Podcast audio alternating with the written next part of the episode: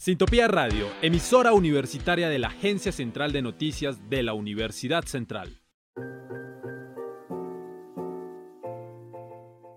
Sociedad. Cultura. La vida desde diferentes perspectivas. Efecto Cultural, un podcast de catarsis.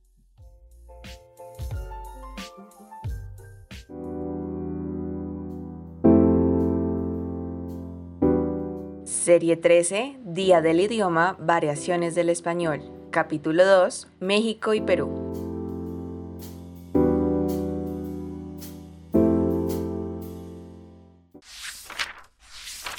El lenguaje, la lengua, el habla y el dialecto son conceptos fundamentales al momento de hablar de comunicación en las comunidades.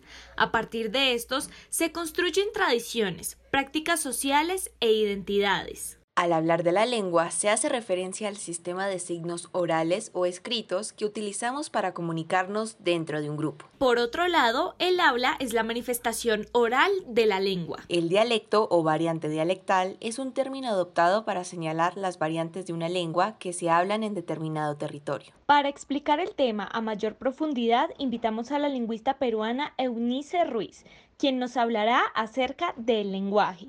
El lenguaje es cualquier sistema de signos empleado para la intercomunicación social. En ese sentido, se puede señalar que el lenguaje es el instrumento con el que el ser humano le da forma a su pensamiento y a sus sentimientos. Es decir, el lenguaje atraviesa y está impregnado en todas las manifestaciones humanas. Entonces, podemos señalar que el lenguaje no es, una herramienta más de la vida del ser humano, sino que este representa la esencia misma de por qué este es distinto a otras especies en la naturaleza y cómo él mismo representa su mundo gracias al lenguaje que maneja.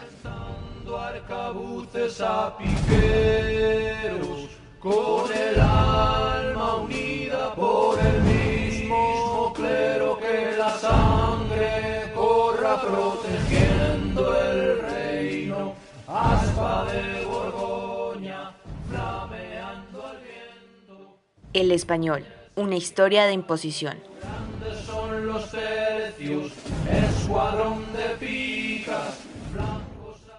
En el siglo XV, Cristóbal Colón, junto a 120 hombres en tres carabelas, llegaron a América.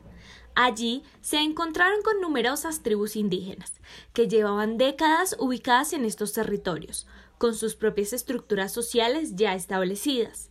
Sin embargo, los españoles creían que era necesario imponer su modo de vida.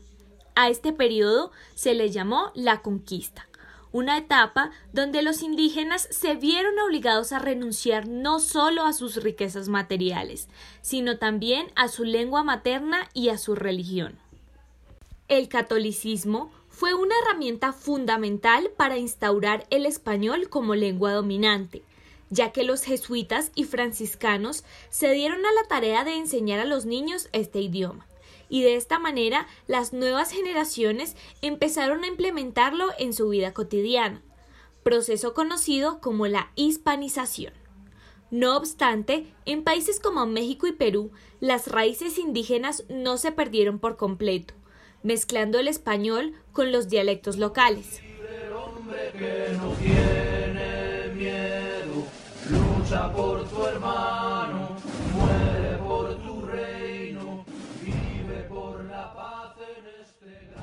Según datos de la Biblioteca Virtual Miguel de Cervantes, el proceso de colonización fue planeado en Castilla, la cual desde 1983 es una comunidad autónoma española y actualmente se conoce como Castilla y León, además de contar con la gestión y colaboración de Andalucía y las Islas Canarias.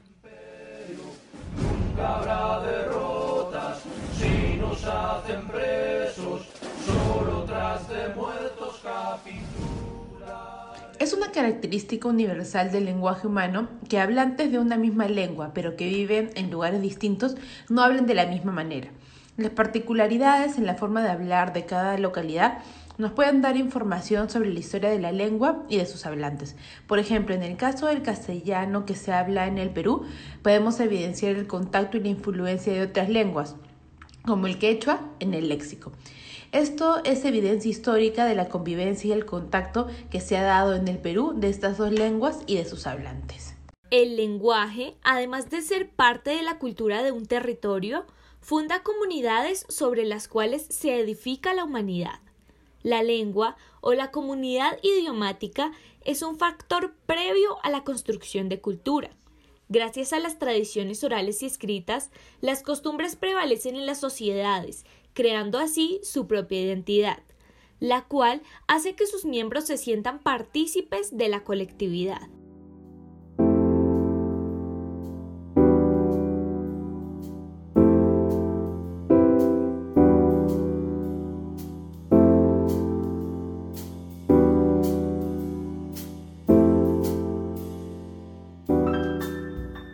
Las nuevas palabras son creadas debido a las necesidades expresivas de los hablantes en un determinado contexto social, cultural e histórico. Sin embargo, no suelen alejarse de los modos y las realizaciones de la lengua que hablan dichos hablantes. Ello también es evidencia que la lengua es dinámica, pues la lengua es una manifestación cultural individual y comunitaria que se rehace continuamente de acuerdo con las necesidades expresivas de los hablantes y se va consolidando con el uso. Por tanto, la lengua también es evidencia de las tradiciones de sus hablantes. De esta manera, constituyen comunidades lingüísticas, que se definen a través de ella.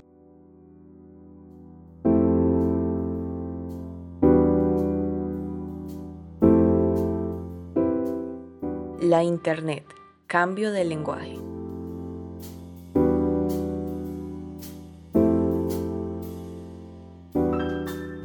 Actualmente, con la evolución tecnológica y el auge tanto de entornos como de comunidades digitales, la lengua, el habla y el lenguaje son más susceptibles de ser alterados a nivel verbal y no verbal, lo que repercute directamente en las tradiciones e historias latinoamericanas, ya que es por medio del lenguaje que se construyen realidades, territorios e identidades.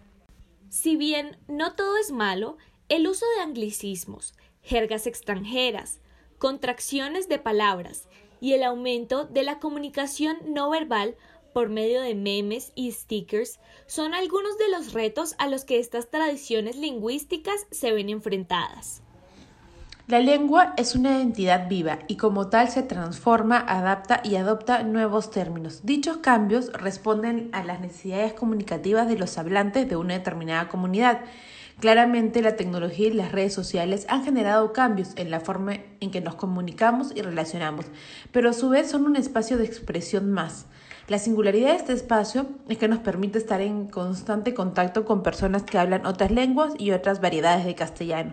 Desde mi punto de vista, ello resulta enriquecedor, ya que nos contacta con otras realidades y formas de usar nuestro idioma, y porque es prueba fiel de que las lenguas no son entidades estáticas, eh, como piezas de museo.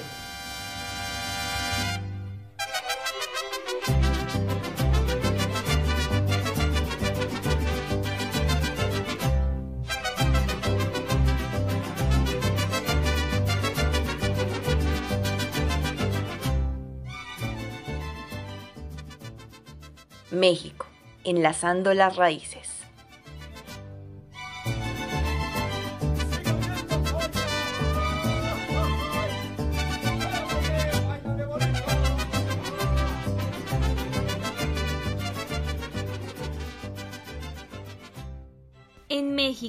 Se habla español, un español mezclado con palabras indígenas. Se dice que los mexicanos adoptaron las palabras que les impusieron en la conquista y las transformaron para hacer nuevas mezclas llenas de indigenismos. Utilizan la CH en todas las palabras de barrio y frases cotidianas. Intentan decir todo con pocas palabras, porque se entienden tanto que no hace falta explicar mucho. A continuación, te contaremos el origen de algunas palabras propias del dialecto mexicano.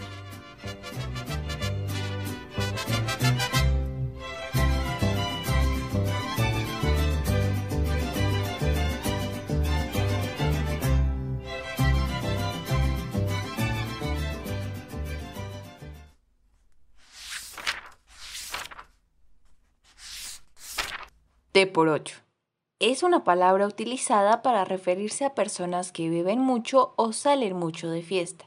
Según anécdotas populares, el origen de esta palabra se da en el siglo XX en la Ciudad de México, donde había un puesto que vendía un remedio para la cruda o resaca, un brebaje compuesto por té de canela, naranja y piquete a un precio de 10 centavos.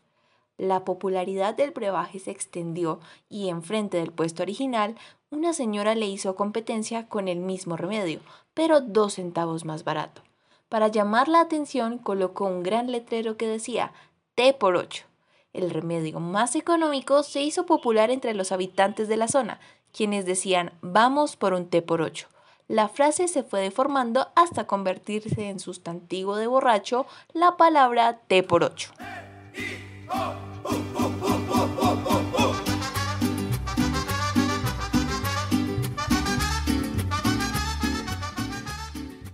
Ya nos cayó el chahuizle.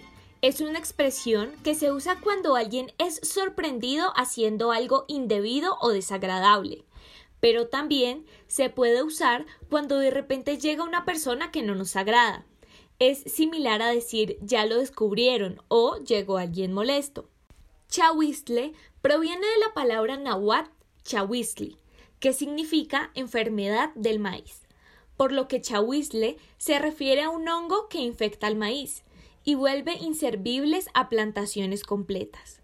Esta enfermedad es una plaga peligrosa, por lo que la expresión ya nos cayó el chahuizle se refiere a algo realmente malo, aunque se escuche gracioso.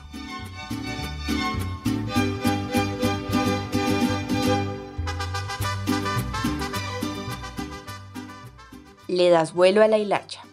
Esta frase la usan normalmente a personas mayores para decirle a alguien que andaba de fiesta en fiesta, siempre en busca de diversión o que se tomaba demasiadas libertades. Algunas décadas atrás en México, hilacha se le decía al hilo que sostiene el papalote o mejor conocido como cometa, y cuando quería que volara más alto, le soltaban la hilacha un poco más, le daban vuelo a la hilacha para que subiera lo más posible. Una teoría similar hace referencia a que la hilacha en realidad es la cola de la cometa, ya que a ésta se les ponían retazos largos de tela que se deshilachaban con la intención de darle equilibrio con el contrapeso, además de que ayudaba a tener un ascenso constante.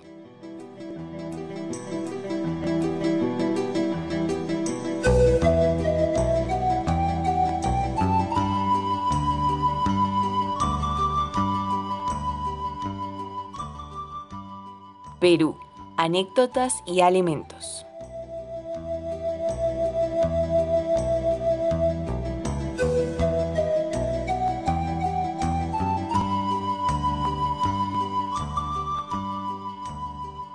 A pesar de la estrecha relación de Perú con la instauración del español en América Latina y las raíces indígenas, actualmente la mayor parte de sus expresiones se han desarrollado a partir de hechos importantes de la historia, frutas y verduras propias de la región y sufijos que se han ido adaptando al dialecto.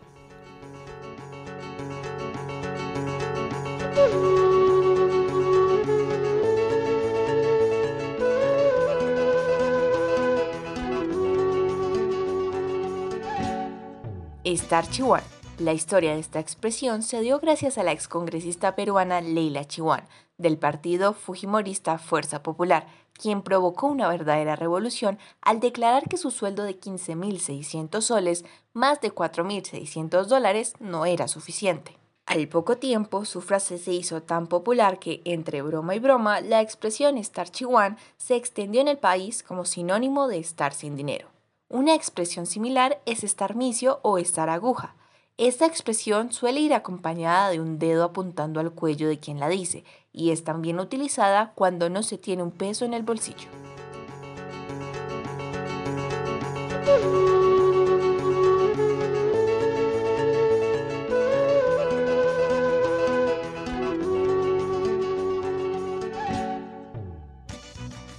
Y más y más y más comida.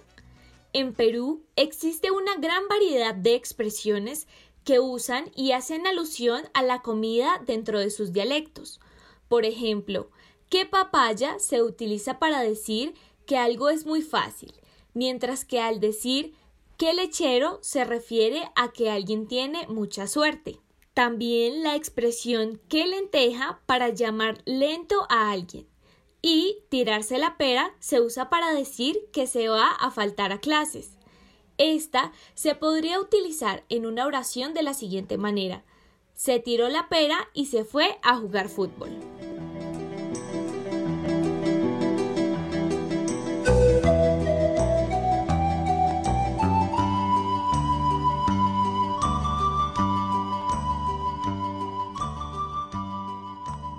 El sufijo aso o asa es un aumentativo que se le añade a la palabra con la intención de darle un carácter de engrandecimiento, por lo que en ocasiones se utiliza como un elogio hacia una persona o una cosa, por ejemplo, decirle a alguien que está buenazo. Esta fórmula está presente en el idioma español de cualquier país, pero los peruanos se lo añaden a casi todo, bravazo, platazo, jefazo.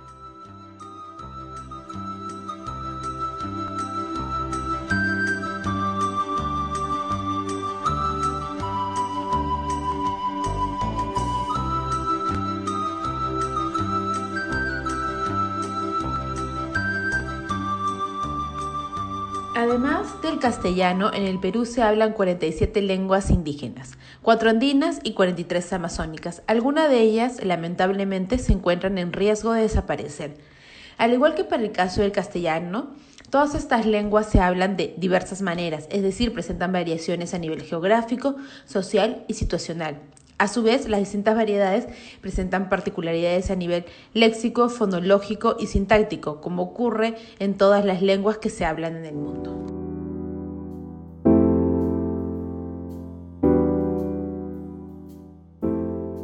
Las variaciones del lenguaje y la lengua son productos de un largo proceso histórico de la interacción de los individuos que habitan en un territorio.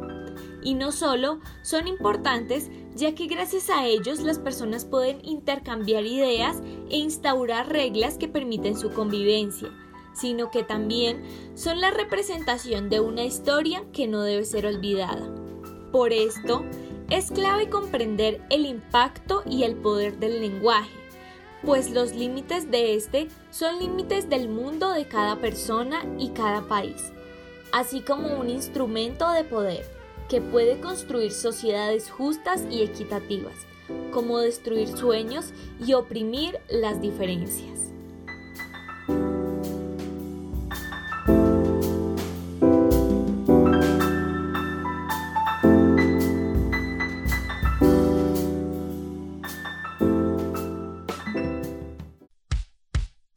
Sintopía Radio, emisora universitaria de la Agencia Central de Noticias de la Universidad Central. Sociedad. Cultura. La vida desde diferentes perspectivas. Efecto Cultural, un podcast de catarsis.